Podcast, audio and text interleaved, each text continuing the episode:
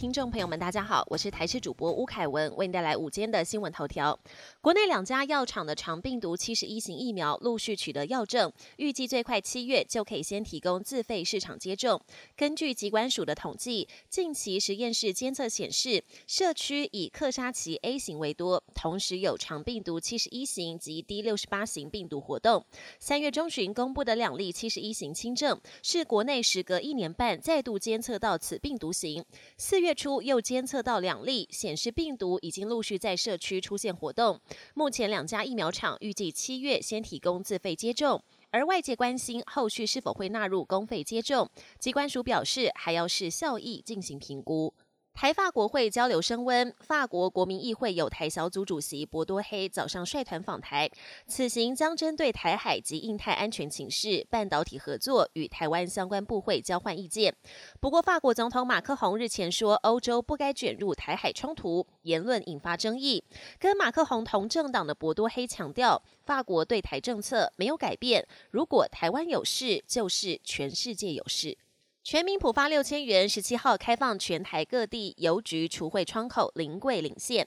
一早不到八点半，邮局门口就出现了排队人龙，还有民众提早一个小时来卡位。另外，开放第一周采取单双号分流，周一先开放身份证或居留证最后一码为单号的民众领取。但也有人没注意到分流限制，到了现场才发现自己不能领。国际焦点：七大工业国集团 G7 外长齐聚日本青井泽，从十六号起展开为期三天的外长会议。除了乌俄战争之外，台海议题也是焦点之一。G7 外长重申台湾海峡和平稳定的重要性，一致反对片面改变现状。